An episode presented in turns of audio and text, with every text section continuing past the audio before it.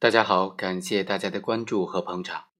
我国刑法第二百七十七条规定的妨害公务罪，以暴力威胁的方法阻碍国家机关工作人员依法执行公务，那么就构成妨害公务罪了。按照这个条文的规定，妨害公务罪应当判处三年以下有期徒刑、拘役或者管制。但是在司法实践当中呢，我曾经遇到过这样一起案件。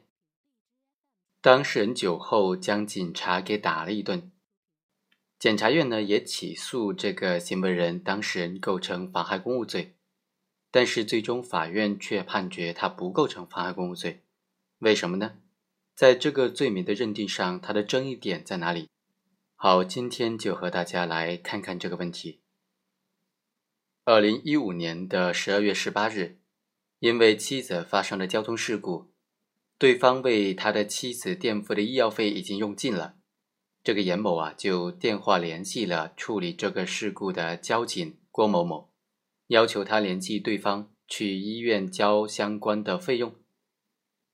之后呢，又因为对方垫付的医药费再次用尽了，严某就在中午的时候多次打电话给民警郭某，但是一直没有接通，严某就怀疑说。郭某，你是不是把我的电话设置成黑名单了呢？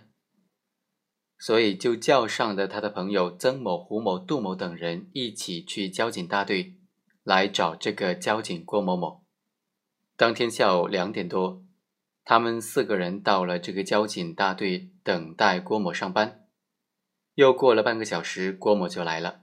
严某指着郭某质问说：“为什么不接电话？”并且辱骂了郭某。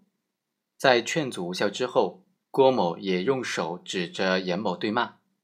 之后，严某某打了郭某上身一拳，他的朋友等人呢也绕到郭某的身后，将郭某向后拉扯。曾某则打了郭某某的头部一拳，导致郭某某仰面摔倒在地上，后脑勺着地。之后，这四个人还想继续殴打的时候，就被其他的民警给制止了。郭某某随即被护送离开，到医院去接受诊治。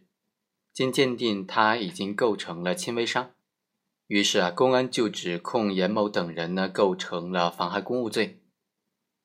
这个案件最终到了法院审理阶段，但是法院经过审理就认为啊，严某在主观上不能够认识到郭某是正在执行公务，也并非要阻止国家机关工作人员执行公务，客观上。因为郭某某被殴打的时候，并没有执行具体的现实性、紧迫性的这种调查认定等等和他的职责，也就是交通事故处理有关的公务，所以呢，严某主观和客观都不符合妨害公务罪的构成要件，不构成妨害公务罪。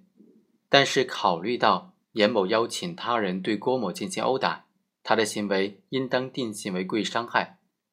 只不过因为伤害行为没有导致轻伤以上的结果，所以也不构成故意伤害罪。